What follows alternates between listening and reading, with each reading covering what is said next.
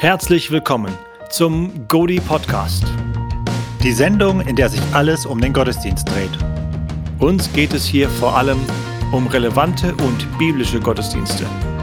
Mein Name ist Helmut Schröder und ich bin Johannes Schröder.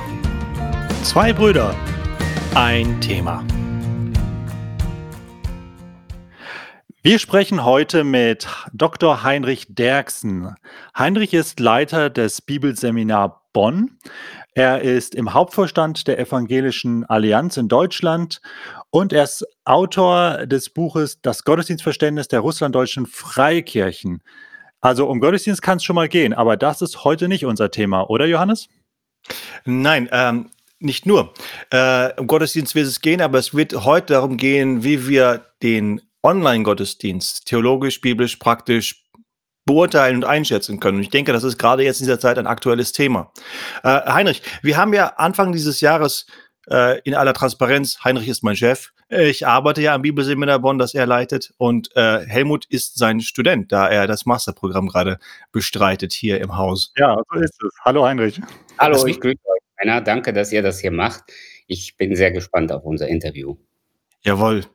Und ähm, da haben wir uns äh, am Anfang des Jahres äh, darüber Gedanken gemacht, wie können wir unsere Gemeinden und Leute dann äh, dazu animieren, zu reflektieren, auch biblisch reflektieren, was man jetzt eigentlich tut. Denn viele haben jetzt Formate geändert, mussten Formate ändern.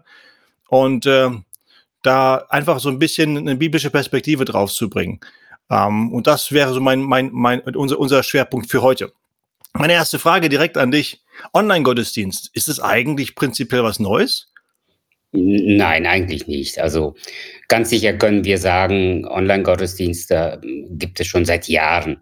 Vielleicht nicht in unserem Kontext und vielleicht auch nicht so, ja, ich sag mal, explizit in unserem Land, aber in den USA gibt es das schon viele Jahre. Insofern kommen wir da nicht mit einem neuen Konzept. Und äh, ich meine, wenn ich jetzt nachdenke, Online-Gottesdienst, klar, ich meine Video und Bild, aber ich meine und Ton, aber das haben wir ja eigentlich in der Vergangenheit auch schon gehabt. Wir hatten ja Fernsehgottesdienste, wir hatten, was fällt mir da noch ein, Radiogottesdienste. Ja, genau.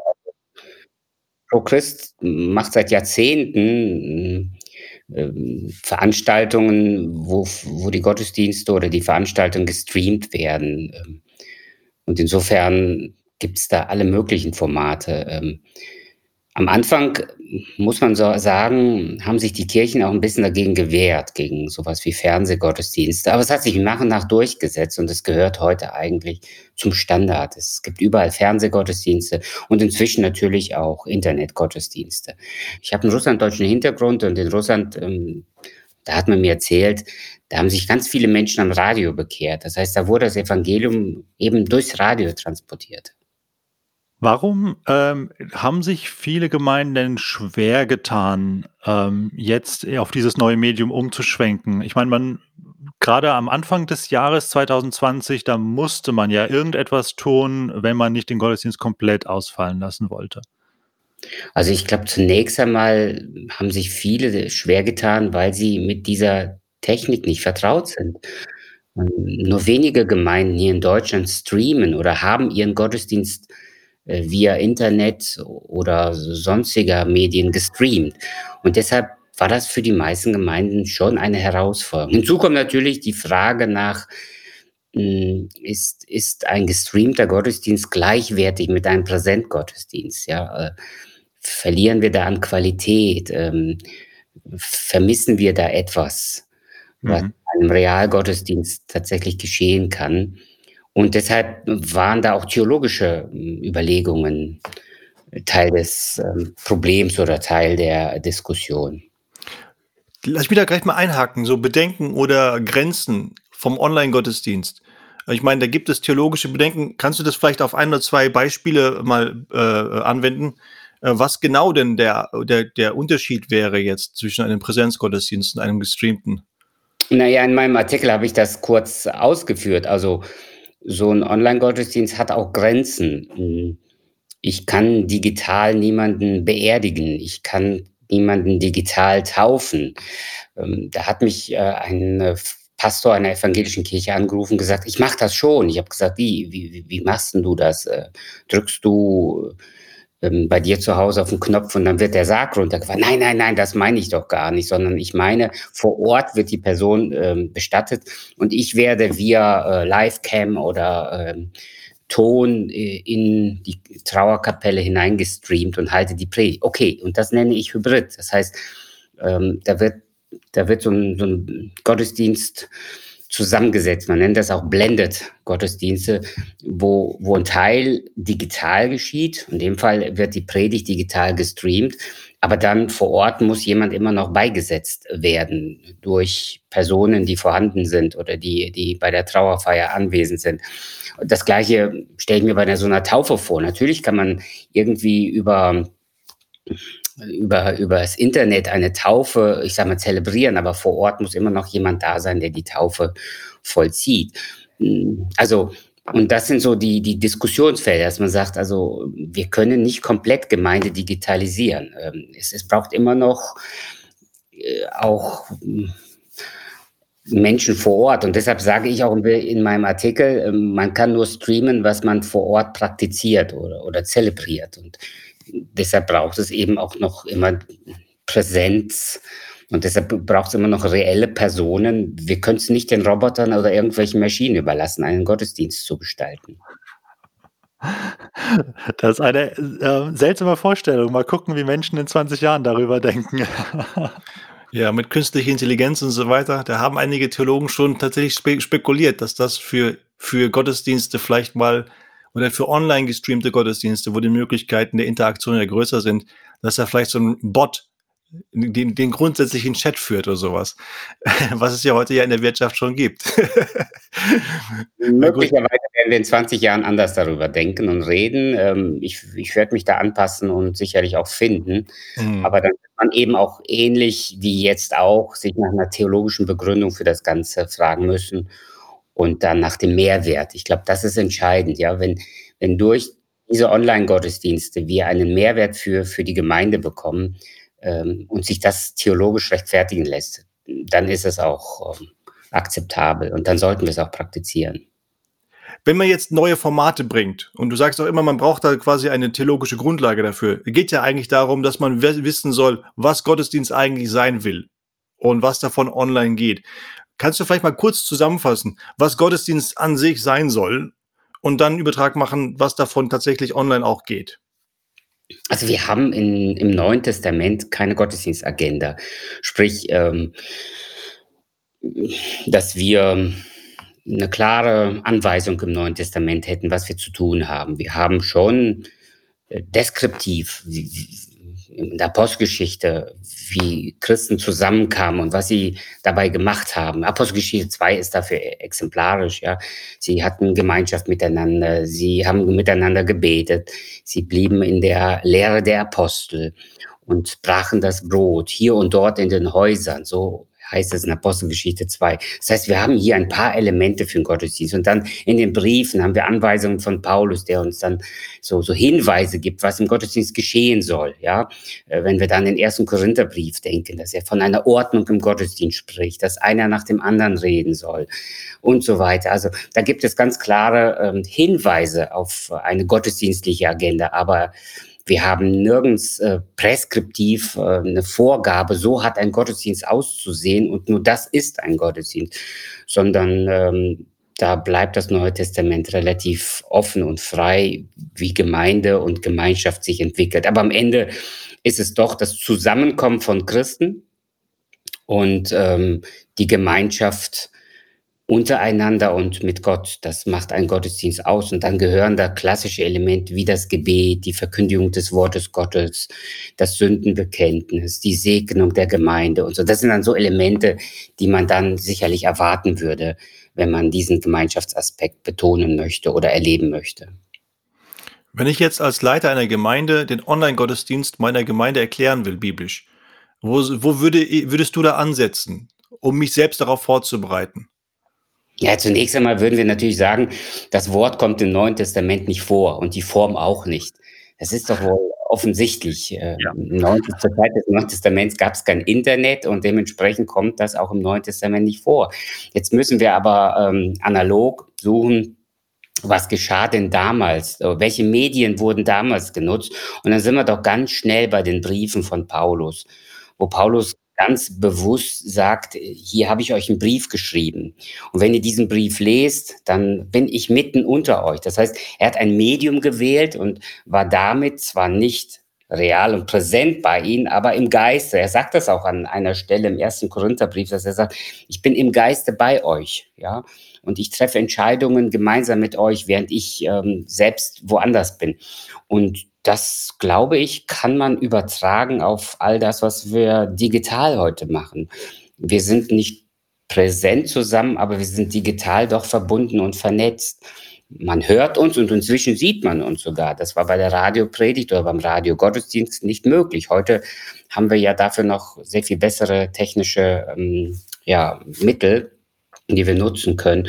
Und an der Stelle würde ich genau das so den Gemeinden sagen. Aber interessanterweise ist dann, was wir ähm, im ersten Johannesbrief lesen, Nein, das ist nicht der erste Johannesbrief, das muss der dritte Johannesbrief sein. Da sagt Johannes zu den Lesern, ich hätte euch noch viel zu sagen, das will ich aber jetzt nicht ähm, hier schriftlich verfassen, sondern das möchte ich euch persönlich weitergeben. Und es scheint so zu sein, dass Johannes es wichtiger war, lieber persönlich mit den Leuten zu reden, als ich sag mal in der Briefform.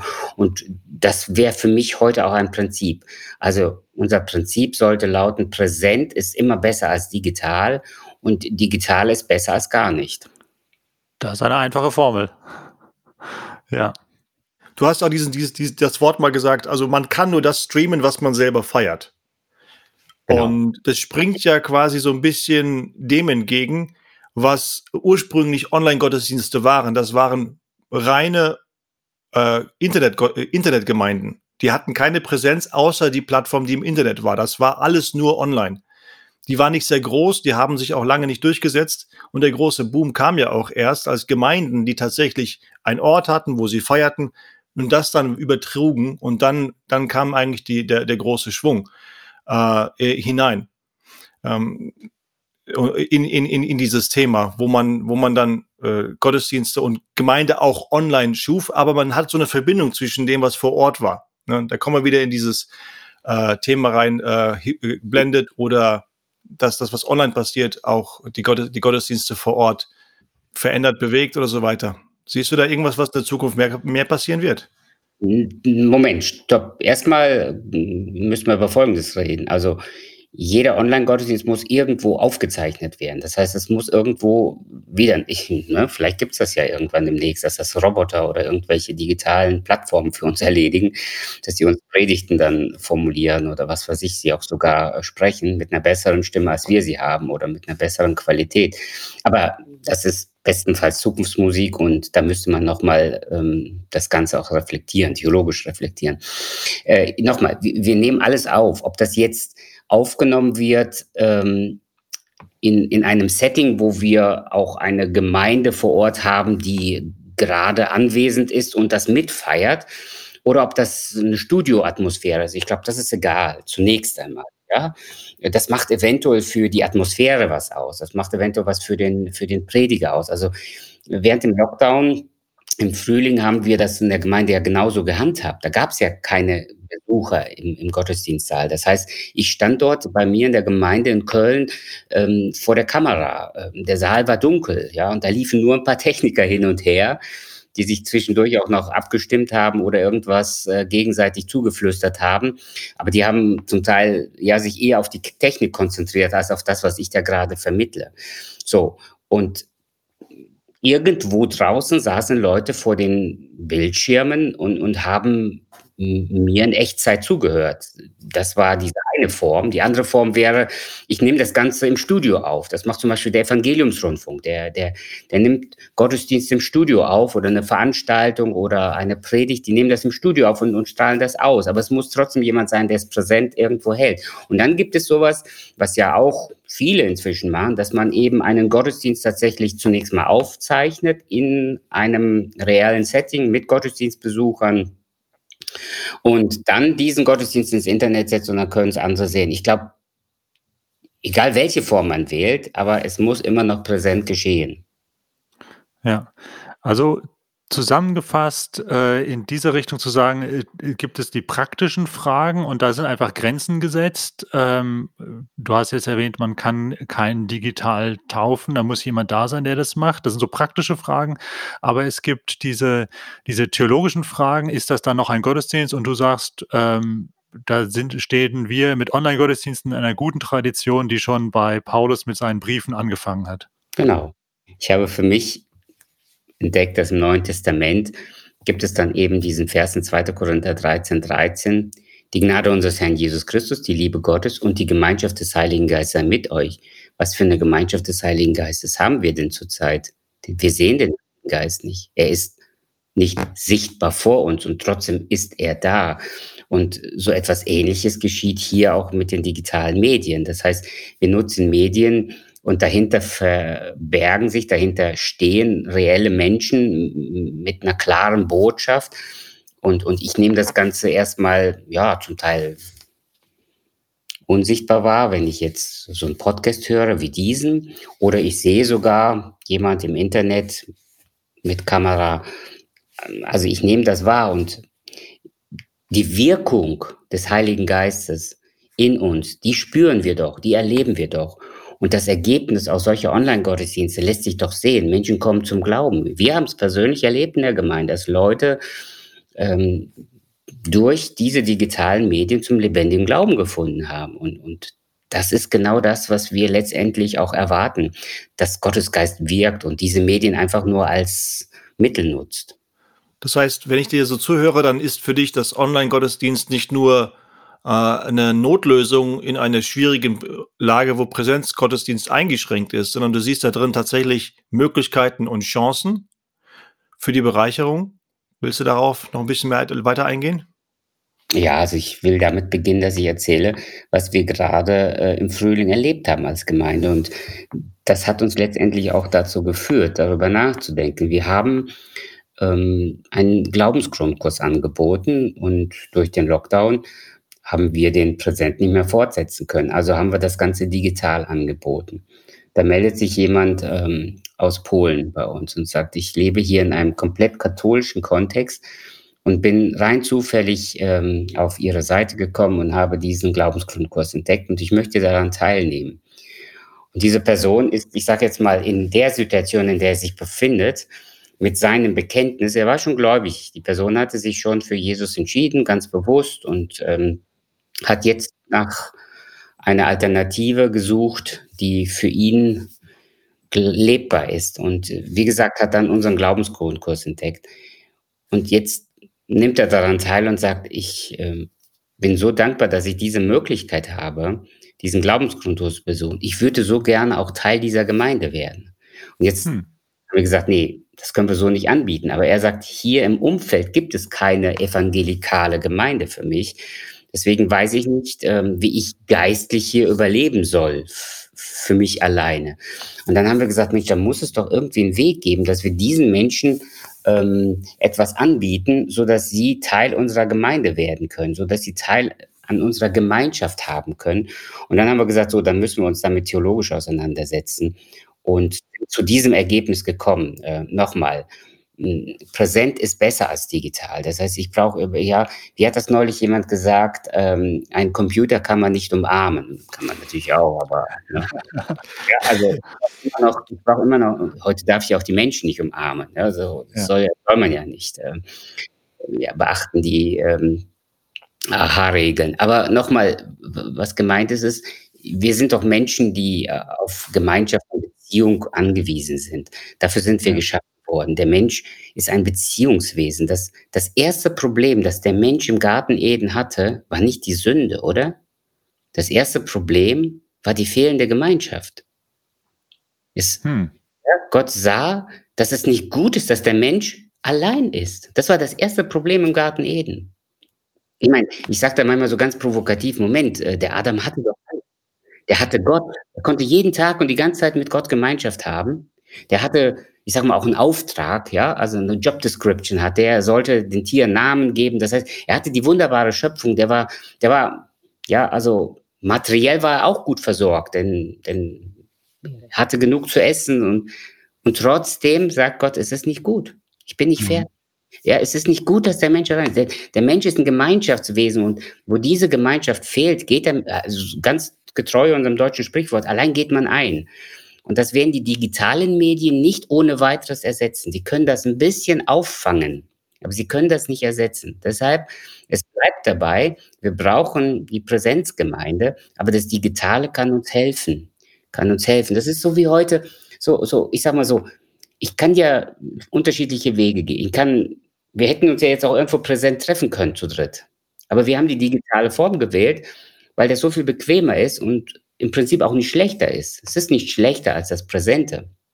Aber ähm, wenn man auf Dauer nur noch so miteinander lebt, ja, dann werden wir etwas vermissen. Also ich kann eine Ehe so führen, eine Zeit lang, aber letztendlich äh, bin ich auch darauf angewiesen, dass ich jemanden persönlich kenne, begegne und mit jemandem persönlich zusammenlebe. Insofern ist das immer nur alternativ, eine gute Lösung, aber keine, sag mal, Dauerlösung. Sprich, ich würde mir das nicht vorstellen können, dass wir irgendwann sagen, wir haben nur noch die Online-Gemeinde, wir brauchen keine Präsent-Gemeinde äh, oder Gemeinschaft. Ich kann mir das nur so vorstellen, dass man dann zum Beispiel sagt, okay, ich nehme digital am Gottesdienst teil, aber persönlich habe ich hier, ich weiß nicht, meinen Hauskreis oder ja, eine kleine Gruppe von Christen, mit denen ich persönlich auch zusammen bin und, und Kontakt pflege. Ja, lass mich da mal einhaken, äh, vielleicht etwas provokativ. Dieses Beispiel aus dem, aus dem Mann aus Polen, der sich jetzt, äh, weil es in seiner Umgebung nicht, nichts äh, für ihn Passendes gibt, sich bei euch einklingt in Köln. Da sind ja schon ein paar Kilometer dazwischen. Ähm, das ist eine, ja, eine, eine Chance natürlich. Äh, lass mal das was weiterdenken. Ähm, diese Möglichkeiten bieten sich ja auch anderen Christen, Gemeindemitgliedern, anderen äh, Menschen, sich da auch über viele Kilometer hinweg woanders einzuklinken. Und ich könnte mir vorstellen, dass ein Online-Gottesdienst in einer sehr äh, technikaffinen, modernen, jungen Gemeinde in einem anderen Ort äh, sehr viel interessanter ist anzuschauen als der Stream von meiner Heimatgemeinde, der dann doch mit sehr viel weniger Technik und sehr viel weniger Manpower auskommen muss. Ja, dann allein der Gesang, der Lobpreis ist vielleicht äh, sehr viel attraktiver, ähm, dort sich anzuhören. Ähm, ich meine, ich habe bei mir selber das festgestellt, dass es einfach so ein, äh, man guckt halt, wo ein gutes, qualitativ hochwertiges Angebot dann ist, ja, um mal diese Worte auf einen Gottesdienst anzuwenden. Ähm, und, und ist das nicht eine Gefahr, die einfach, die, die da entsteht, dass sich Menschen, sag mal, die, die Kirchen dort picken, wo sie am süßesten sind? Ja, das ist natürlich eine Gefahr, aber die die ist jetzt auch schon da und die ist auch beim Präsentgottesdienst da. Das heißt, ähm, in eurer Stadt oder bei uns hier in Köln gibt es zig Freikirchen. Das heißt, wenn es nur darum geht, dass man eine Freikirche findet, nicht nicht wahr? Hm, dann dann fährt man ja auch mal von einem Ort zum anderen und und die Leute nehmen ja heute zum Teil echt viele Kilometer in Kauf. Leute kommen bei uns aus einem Umkreis von 60 bis 80 Kilometer. Jetzt haben wir jemand aus Duisburg getauft bei uns in der Gemeinde. Die wollen auch noch präsent dabei sein. Ich glaube nicht, dass ihnen das so hundertprozentig gelingen wird, aber sei es drum. Also wenn sie es schaffen, zumindest ja, in regelmäßigen Abständen präsent dabei zu sein, dann ist das schon eine Menge, nicht wahr? Aber warum machen die Leute es gibt in Duisburg keine Gemeinde, gibt es in Gummersbach keine Gemeinde, gibt es in Düren bei Aachen keine Gemeinde? Doch. Aber die Leute suchen sich einen Gottesdienst, wo sie sagen, hier möchte ich dazugehören. Hier sind Leute, mit denen ich mich gut verstehe. Das ist ja auch ein wichtiger Aspekt. Die Frage nach Gemeinschaft. Mit wem gehöre ich zusammen? Ja, mit wem ähm, will ich gemeinsam Reich Gottes bauen? Hier, hier kann ich meine Gaben einbringen und ist ganz sicher mit dem Grund, dass Leute sagen, also hier läuft der Gottesdienst, wie ich ihn mir vorstelle oder wie, wie ich ihn ja, für meine Familie erwarten würde. Ja, oder das Angebot stimmt. Ja. Hier finden gute Jugendkreise, ähm, hier ist ein guter Jugendkreis, hier, finden, hier findet eine gute Kinderarbeit statt und was, was weiß ich. Also wenn, wenn das das Problem bei, beim Digitalen sein könnte, das ist tatsächlich so, ja, man, man wird ähm, eventuell nach der Qualität Ausschau halten, dann ist das zurzeit aber auch schon unser Problem. Und dann ist es nicht so, ähm, oh Mann, äh, die sind zu gut oder so, ja, sondern, sondern die, die es noch nicht so gut machen, die sollten sich darum bemühen, es besser zu machen. Oder man sollte sagen, wenn wir es alleine so gut nicht hinkriegen, äh, dann vernetzen wir uns und, und, und machen es gemeinsam. Also ich glaube, dass, äh, da gibt es tolle Formen, ohne dass man da jetzt, sage ich mal, sowas äh, wie, wie, wie man im Englischen sagt, Sheep-Stealing betreibt, also Schafe mhm. stehlen, dass man sich gegenseitig ähm, die, die, die, die, ähm, die, die, die, die grünen Wiesen streitig macht. Ja, also da kann man sicherlich ähm, abhelfen und da sollte man sich auch gegenseitig unterstützen. Jetzt eine Frage mal für jetzt, ich bin ein Gemeindeleiter und wir sind jetzt in den Online-Gottesdienst gegangen und ich kriege so ein bisschen das Feedback oder ich habe den Eindruck, ich meine, in eine andere Gemeinde zu fahren, das ist möglich, aber im Internet muss ich nur zweimal klicken, dann bin ich in einer anderen Gemeinde. Und selbst wenn ich in meinem Gottesdienst bleibe, bin ich ja zu Hause. Da kann ich ja nochmal zur Kaffeemaschine gehen oder äh, die stille Zeit etwas verlängern, ich meine, ne, Augen zumachen und so. Äh, ähm, und keiner ist da. Das, macht, das sind alles Dinge, die man ja zu Hause machen kann oder online machen kann, die man in der Präsenzgottesdienst nicht machen würde. Habt ihr da irgendwas getan? Wie seid ihr vorgegangen, um die Leute zu ermutigen, zu Hause gewinnbringend am Gottesdienst teilzunehmen? Gibt es da so ein paar Tipps? Ja, also wir haben vor knapp zehn Jahren angefangen, unsere Gottesdienste zu streamen. Und ganz ehrlich, wir waren uns damals schon nicht ganz einig im Leitungskreis, ob wir nicht dadurch ähm, verlieren statt gewinnen. Also wir hatten die mhm. Sorge oder Einzelne hatten die Sorge, dass wir Mitglieder verlieren, dass die Leute aus Bequemlichkeit nicht mehr in den Gottesdienst kommen werden. Und damals war schon meine Devise, dass ich gesagt habe, wenn das passiert, haben wir jetzt schon was falsch gemacht. Wenn Leute den, den Wert der Gemeinschaft in der Gemeinde nicht sehen, wenn sie nicht erkennen, dass sie ja nicht nur äh, Konsumenten sein dürfen, sondern dass sie sich auch investieren müssen in die Gemeinde. Sprich, ich gehe hin und gestalte den Gottesdienst mit, ich arbeite mit, selbst wenn ich da nur, ich sag mal so, dafür sorge, dass eben der, die Kaffeemaschine läuft. Und bei nur, für mich ist Kaffee sehr wichtig, deswegen ist das mit der wichtigste. Amen. Ja, ja, also, ne?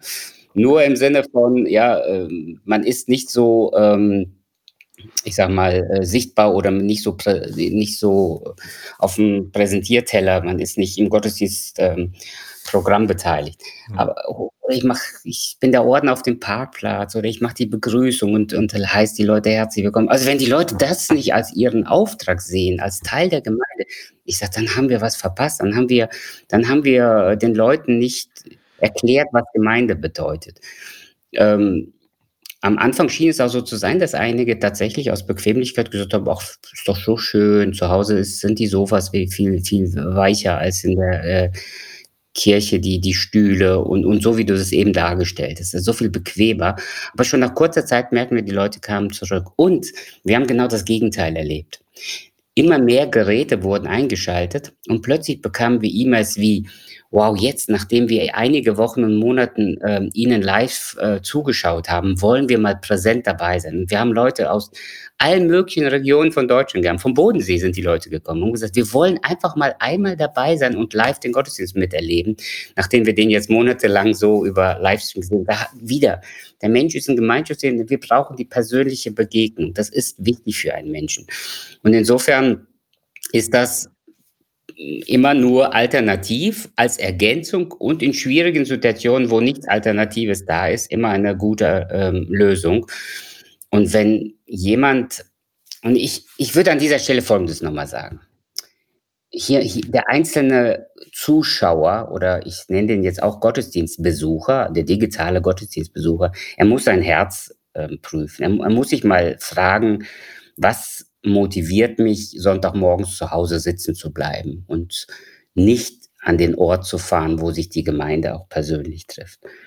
Dafür kann es ja gute Gründe geben. Ja, es mag zum Beispiel gesundheitliche Gründe geben, dass man sagt, aus gesundheitlichen Gründen, ich schaffe das morgens nicht, zum Gottesdienst hinzugehen. Ja, es kann ja sein, dass er das sogar aus missionarischen Gründen nicht macht, dass er sagt, ich würde meinen Nachbarn nie mitnehmen können in einen Präsentgottesdienst, weil der ist 30 Kilometer entfernt, die Gemeinde, das gibt's ja, oder oder was weiß ich, äh, der wird nie die über die Schwelle unseres Kirchengebäudes äh, gehen.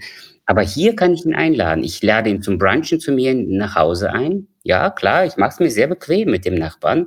Wir setzen wir frühstücken und er weiß, dass ab 10 Uhr oder 10:30 läuft dann der Gottesdienst, ähm, und er ist dazu eingeladen. Er sagt: „Ja, okay, dann gucken wir uns mal euren Gottesdienst an. Mal gucken, was da so abgeht bei euch in der Kirche.“ Und schon habe ich daraus eine missionarische Gelegenheit gemacht. Da hätte ich überhaupt kein Problem mit jemand, der dann zu Hause bleibt und auf dem Sofa sitzen bleibt. Also, was ist die Motivation? Warum warum mache ich nicht mit? Ist es nur Trägheit? Ähm, bin ich nur noch derjenige, der konsumieren will, ohne zu partizipieren, äh, dann stimmen die Motive nicht. Aber dann ist die Wurzel des Problems tiefer als nur, äh, der sitzt bequem zu Hause und schlürft den Kaffee am Sonntagmorgen. Dann ist das eine Grundeinstellung zu, zur Gemeinde. Ähm, und, und, und da liegt äh, im Prinzip der Hund begraben. Das heißt, da werden eigentlich Dinge, die vorher schon da waren, werden einfach verstärkt oder offenbar. Das ist jetzt nicht so, dass das, der, das Problem dadurch geschaffen wird, sondern es wird nur aufgedeckt. Genau, ja, das ist gut formuliert, ja. Wenn wir jetzt in die Zukunft schauen, ähm, ihr habt gesagt, zehn Jahre macht ihr das schon, habt jetzt wahrscheinlich noch einiges äh, ergänzt oder verändert äh, müssen durch die Corona-Krise. Welche Zukunft siehst du? Was für eine Entwicklung siehst du als möglich für Gemeinde und Online? Langsam. Ich habe gesagt, wir streamen seit zehn Jahren den Gottesdienst. Was wir jetzt in Zukunft machen wollen, ist tatsächlich eine Hybridgemeinde werden. Im Sinne von, das habe ich ja in meinem Artikel auch nochmal versucht aufzuarbeiten. Was heißt ein Hybrid? Das heißt, wir, wir nutzen beides. Wir sind präsent zusammen, wir sind aber auch digital. Vice versa, also auch andersrum. Das heißt, mm, wir würden in Zukunft uns vorstellen können, den Gottesdienst nicht komplett präsent zu machen, sondern teilweise auch digital. Also wir haben jetzt zum Beispiel eine Person, die wir getauft haben, die wohnt im, äh, in Ostwestfalen-Lippe. Die hatte unsere Gottesdienste geguckt, unsere äh, Andachten gehört, ist dann zum Glauben gekommen und hat gesagt, ich möchte mich in dieser Gemeinde taufen lassen. Sie kam zur Taufe und ähm, um ihr Zeugnis zu erzählen, wie sie zum Glauben gekommen ist, konnte sie aber nicht präsent da sein. Was haben wir gemacht? Wir haben ihr Zeugnis in den, in den Gottesdienst oder in die Veranstaltung reingestreamt. Das heißt, das ist ja auch nochmal ein Weg. Ja, hm, das, was ProChrist ja schon seit Jahrzehnten macht, dass die Pazani, ich sage mal, in ganz Europa oder weltweit sogar ausstrahlt, das kann ich ja auch in der Weise umgekehrt machen. Ich kann ja sagen, wir haben einen Präsent-Gottesdienst und das Zeugnis kommt heute aus Polen. Aber die digital, weil die Person kann nicht anreisen, sie, sie, sie ist zu weit weg. Ja, und genau das haben wir mit dieser äh, jungen Frau gemacht. Wir haben ihr Zeugnis reingestreamt. Ja, also das heißt, ähm, der Gottesdienst ist nicht nur ja, ein, ein Vor-Ort-Gottesdienst, sondern er wird auch durch digitale Elemente unterstützt. Das machen wir übrigens zurzeit auch schon seit einiger Zeit. Und zwar, Entschuldigung, wir haben einige ähm, äh, Leute, die neu in die Gemeinde gekommen sind. Die haben tolle und bewegende ähm, ja, Lebenszeugnisse, wie sie zum Glauben gekommen sind. Wir haben gesagt, das nehmen wir auf, digital. Und wir haben die Erfahrung gemacht, so ein digital, also so, so, so, so, so, so ein Film im Gottesdienst, so ein ja, Zeugnis, das gefilmt worden ist, ist zum Teil besser, als wenn die Leute da vorne stehen und live verlegen sind, manchmal ähm, sich verhaspeln, den Faden verlieren, nicht auf den Punkt kommen, aufgeregt, nervös sind. Und so haben wir in aller Ruhe das Zeugnis aufgenommen. Wir haben es auf fünf Minuten geschnitten. Die Person hat gesagt, das Zeugnis dürfte so ausstrahlen. Sie ist zum Teil im, im Gottesdienst und wir sagen das. Die Person ist heute hier im Gottesdienst. Jeder darf persönlich sie nachher ansprechen. Ähm, aber wir gucken uns das Video jetzt an. Und es kommt gut an und es bewegt Menschen, es verändert Menschen. Und das kann ich mir für die Zukunft auch vorstellen. Hybrid heißt also, dass wir auf diese Weise auch Leute digital in den Gottesdienst reinholen. Dann, äh, wir sind längst im Zeitalter ähm, von Tablets und ähm, und Smartphones angekommen. Ich finde, wir sollten sie besser in den Gottesdienst integrieren. Ähm, warum? Also gefühlt, zumindest im freikirchlichen Kontext, haben wir in jeder, in jeder Gemeinde einen Beamer hängen und die PowerPoint zur Predigt wird an die Wand äh, gebeamt. So.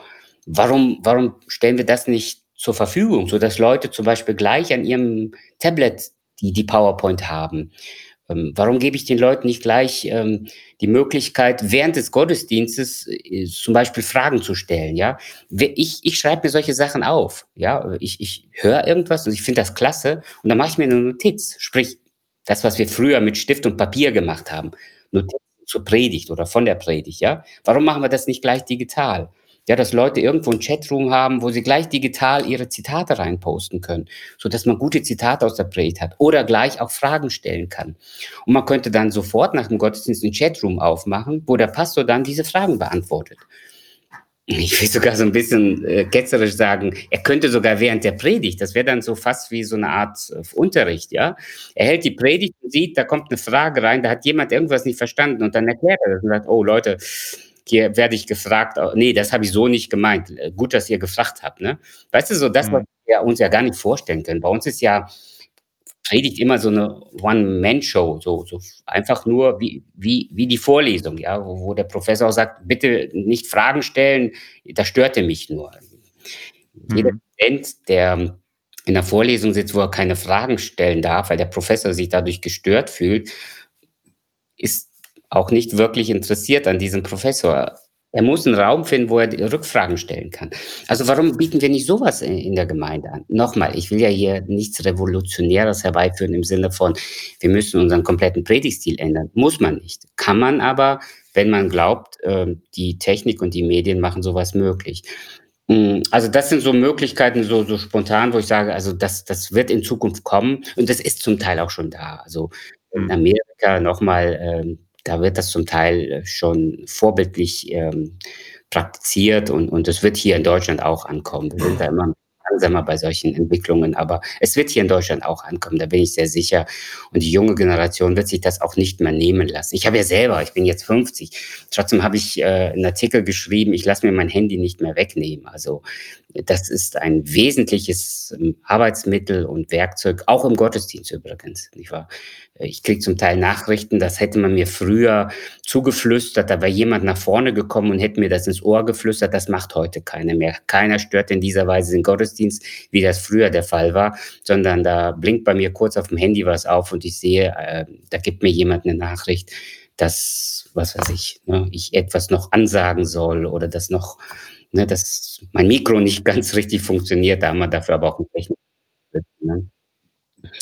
Und insofern, ähm, ist das, äh, für mich heute auch, äh, quasi ein Mittel zum Zweck im Gottesdienst. Also, kein Spielzeug, ja, ist natürlich die Gefahr die Gefahr besteht, dass man dann sich ablenken lässt durch das Handy, ohne Zweifel. Da muss man eben auch gucken, wie man das dann tatsächlich auch gezielt steuert. Aber, ähm, im Wesentlichen würde ich vorschlagen, dass wir die Dinge integrieren. Dann habe ich eine eine eine Kontrafrage dazu. Ich bin jetzt jemand, der die Gottesdienste in meiner Gemeinde gewohnt ist und auf einmal kommen diese Veränderungen. Das Online beginnt, meinen Präsenzgottesdienst zu verändern. Und ich komme damit nicht klar. Was würdest du mir raten? Wie würdest du mir helfen? Ach, ich würde erstens sagen, ähm, niemand sollte sich gezwungen fühlen, diese digitale, ähm, Technik zu nutzen. Also, ich bin ja auch, ähm, je nachdem, ähm, ein, ähm ja, ich sage mal, es gibt es gibt so Dinge, die verweigere ich, ne? So, wie wie sagt man denn so was? Also, ich ich nutze nicht jede Form von Technik. Es es gibt Sachen, die will ich so nicht haben. Ich merke das auch bei mir. Ich das gibt ja auch überall Studien dazu, ja, dass man sehr viel effektiver immer noch lernt, wenn man mit der Hand schreibt, als wenn man tippt. Äh, wenn man ein Buch, ähm, in der Hand hält, soll man beim Lesen wohl besser behalten können und sich Sachen besser merken können, als wenn man jetzt, äh, am Bildschirm liest. Ähm, und zum Beispiel im ich ich bin immer noch jemand, der gerne auch auf Papier korrigiert. Also, ich lasse mir doch manches auch noch ausdrucken, weil ich das, ähm, so händisch, ähm, bearbeiten möchte. Also, ich würde Folgendes sagen: Niemand sollte sich durch diese Medien gezwungen fühlen, sie zu nutzen. Das wenn jemand sagt: „Ich nutze diese Medien nicht“, gut ist, ja? Hm, so. Der andere, der sagt: „Also, ich finde mich da nicht wieder“, dem würde ich sagen: „Das dauert. Das dauert bei mir und das dauert auch bei mir immer wieder.“ Also, ich bin da auch manchmal so, ähm, lernfaul im Sinne von: „Oh, jetzt schon wieder 'ne Software“, ja? Als wir hier dann mit dem digitalen Unterricht anfingen, da da mussten wir uns alle so 'n bisschen reinfuchsen und und durchbeißen und und dann: „Oh, wo wo wo finde ich das? Wo klicke ich das an“, ja? Und das dauert. Also, das ist 'n Lernprozess und, äh, es hat bei mir Jahre gedauert, bis ich von meinem, äh, ja, Papierkalender zum digitalen Kalender gekommen bin. Und, und ich will heute aber keinen kein Papierkalender mehr. Den, den verliere ich, den verlege ich, den habe ich nicht immer dabei. Mein digitalen Kalender habe ich immer und überall dabei. Und nicht nur ich, sondern auch die Sekretärin, die kann mir Termine eintragen, dann stehen die da drin. Äh, ja, und, und, und in dieser Weise entsteht eine, eine Dynamik, die früher gar nicht möglich gewesen wäre. Und deshalb äh, würde ich sagen, es braucht Zeit. Man, man sollte sich auch diese Zeit äh, nehmen. Und ähm, in dieser Weise würde ich sagen, also ist das ein Lernprozess. Also wenn ich das zusammenfassen darf in die Richtung, dann gibt es wenig theologische Bedenken ähm, gegen Online-Gottesdienste oder das, was dort passiert. Das ist eine Vora Fortsetzung von dem, was schon mit den Briefen des Paulus angefangen hat. Und äh, man soll, muss praktisch gut überlegen, was man wie umsetzt, damit es gewinnbringend ist. Und äh, natürlich kann man da von zwei Seiten vom Pferd fallen. Ähm, indem man, indem man sagt, man stellt alles andere ein und hängt Leute ab, oder man kann sagen, alles andere ablehnen und dadurch einfach auch den, den Zug verpassen, sozusagen, das äh, an den Leuten vorbei Gottesdienst machen. Ja. Das würde ich sagen. Also, mir fallen hier gerade noch so zwei, drei Sachen ein ähm, zum Thema, was könnte man noch machen. Aber wie gesagt, ich glaube, der, der Kreativität ist da keine Grenze gesetzt. Wenn es dienlich ist und wenn es Gemeinschaft fördernd ist und am Ende, wenn auf diese Weise das Evangelium verkündigt wird, dann sollten wir diese Medien nutzen. Man könnte zum Beispiel einen digitalen Hauskreis starten, nicht wahr? Ja. Ähm, Leute, die beruflich äh, verhindert sind. Äh, zum Beispiel Leute, die bei uns ähm, immer wieder im Ausland äh, sind. Ja, die, die können nicht an unseren Kleingruppen teilnehmen und sind auf diese Weise gezwungen, entweder die Gemeinde zu wechseln oder ähm, ja, gar, gar keine Form von Gemeinschaft zu haben. So, die, die holen wir rein digital. Wir, wir schaffen also digitale Hauskreise. Ähm, oder man kann die Seelsorge auch so anbieten. Man, man kann zum Beispiel hingehen und sagen, ähm, wir starten so, so ein Chatroom, wo Leute ja mit ihren Problemen kommen können. Und manchmal ist auch diese Form, die, diese digitale Form ein bisschen anonymer. Ne? Man könnte zum Beispiel ohne, ohne Kamera machen. Wenn man jetzt eine Gruppe von äh, Menschen hat, die, sagen wir mal, ich weiß das nicht, Probleme mit Alkohol haben oder sowas, die möchten sich nicht unbedingt outen. Dann sagen wir, okay, wir schaffen eine, eine Atmosphäre, wo ihr merkt, ihr seid nicht alleine. Ja, und trotzdem seid ihr hier anonym dabei, so dass ihr euch nicht vor den anderen outen müsst. Und dann ist so eine Gruppe zusammen und die helfen sich. Es gibt ja heute sowas wie ne, den Kreis mhm. der anonymen Alkoholiker und so weiter. Aber die treffen sich auch noch präsent. Und hier könnte man eine digitale Form wählen und Menschen helfen, äh, damit äh, umzugehen oder das Problem äh, zu überwinden, ohne dass sie sich sofort outen müssen und ohne dass das ein großer Kreis erfährt, ähm, was ihr eigentliches Problem ist. Ähm, Mal ganz abgesehen von den ganzen Schulungsmöglichkeiten, die sich ja durch die digitale Welt ermöglichen. Also nochmal, ich will nur damit andeuten, ähm, da wird man Learning by Doing, ja, also beim, während wir, während wir die Praxis probieren, werden wir neue Sachen äh, entdecken und, und äh, einbringen oder äh, umsetzen. Also in der Weise kann ich mir vorstellen, dass da echt noch viel Potenzial äh, vorhanden ist. Am Ende darum gehen, dass das Reich Gottes gebaut wird. Ja, es, es darf nicht einfach nur darum gehen, wir sind eine trendy Gemeinde, wir, wir sind eine hippe Gemeinde oder was weiß ich, wir, wir nutzen die modernste Technik. Es muss um den Bau der Gemeinde gehen. Das, was Jesus uns in Matthäus 28 aufgetragen hat. Ja, hinauszugehen, das Evangelium zu verkündigen und, und eben, so wie es in der Apostelgeschichte heißt, bis an die Enden der Welt. Und heute können wir durch die digitalen Medien relativ einfach und relativ schnell bis an die Enden der Welt kommen. Also missionarisch ist da eine Menge noch an, an Potenzial vorhanden. Heinrich, man merkt, dass du nicht erst seit gestern über diese Dinge nachdenkst. Es sprudelt nur so aus dir heraus. Die Ideen türmen sich aufeinander. Äh, da ist für, für ganz viele Menschen etwas dabei. Ähm, und, und, danke, dass du da so auch reinblicken lässt, wie ihr vorausdenkt und was ihr so vorhabt, auch als Gemeinde und was du so als, als Person auch in Zukunft ähm, siehst, was da so passieren kann. Heinrich, ähm, gibt es einen Ort, wenn jemand jetzt denkt, oh, das ist ein gutes Thema und ich würde da gerne weiter drüber nachdenken. Ich würde da gerne ins Gespräch kommen. Ich würde da gerne weiter tiefer einsteigen. Gibt es einen Ort, wo du so jemanden hinschicken würdest? ja, es ist witzig. Ihr, ihr provoziert ein bisschen. Ne? Also, ja, ich sag mal so, er, nein, lass mich Folgendes sagen. Ich würde ihm erstens empfehlen, äh, meinen Artikel dazu zu lesen darf auch ruhig kritisch lesen. Und ich wäre echt dankbar, wenn ich dann so auch Reaktionen bekäme, wie das geht ja gar nicht oder warum hast du nicht noch das erwähnt, ja? Also ähm, da wäre ich dankbar für jede äh, Form von konstruktiver Kritik. Das würde ich ja zunächst einmal empfehlen. Das ist so kein langer Artikel, ähm, fast so 13, 14 äh, Seiten, also überschaubar, ja.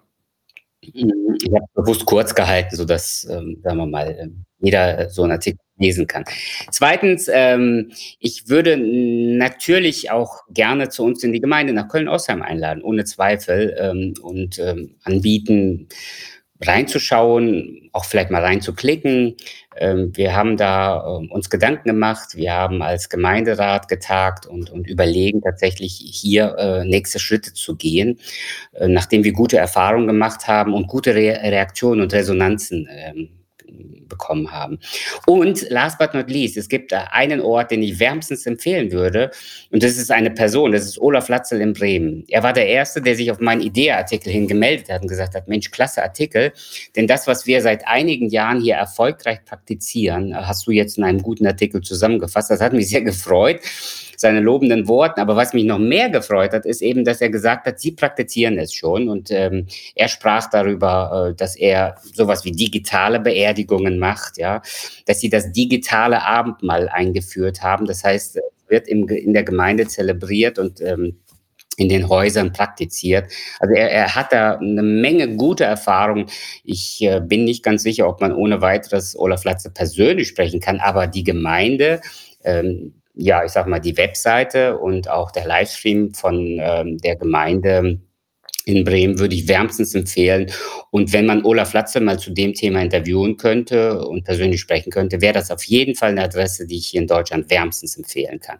Alternativ gibt es in Amerika natürlich äh, en masse, also gute Beispiele, ähm, ohne Zweifel. Also wie gesagt, da wird man äh, an vielen Stellen fündig werden, aber du hast ja nur nach einer Adresse.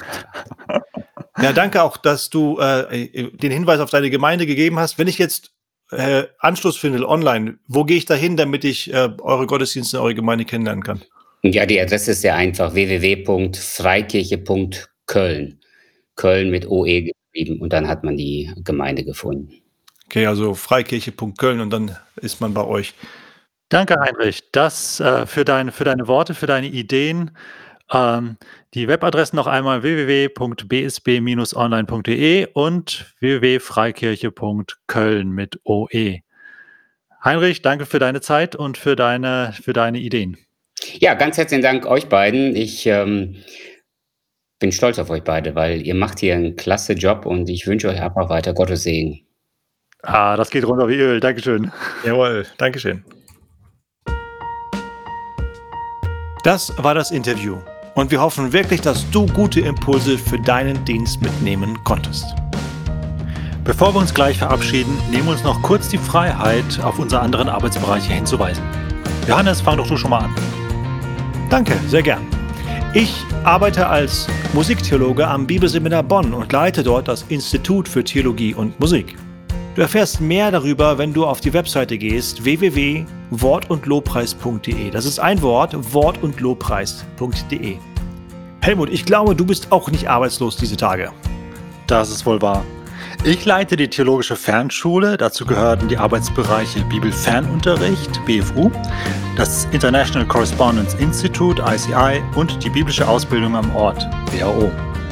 Am einfachsten findest du uns über unsere Webseite www.theologischefernschule.de. Das ist zusammengeschrieben www.theologischefernschule.de. Da bleibt uns nur noch zu sagen, danke fürs Zuhören. Gott befohlen. Und bis zum nächsten Mal.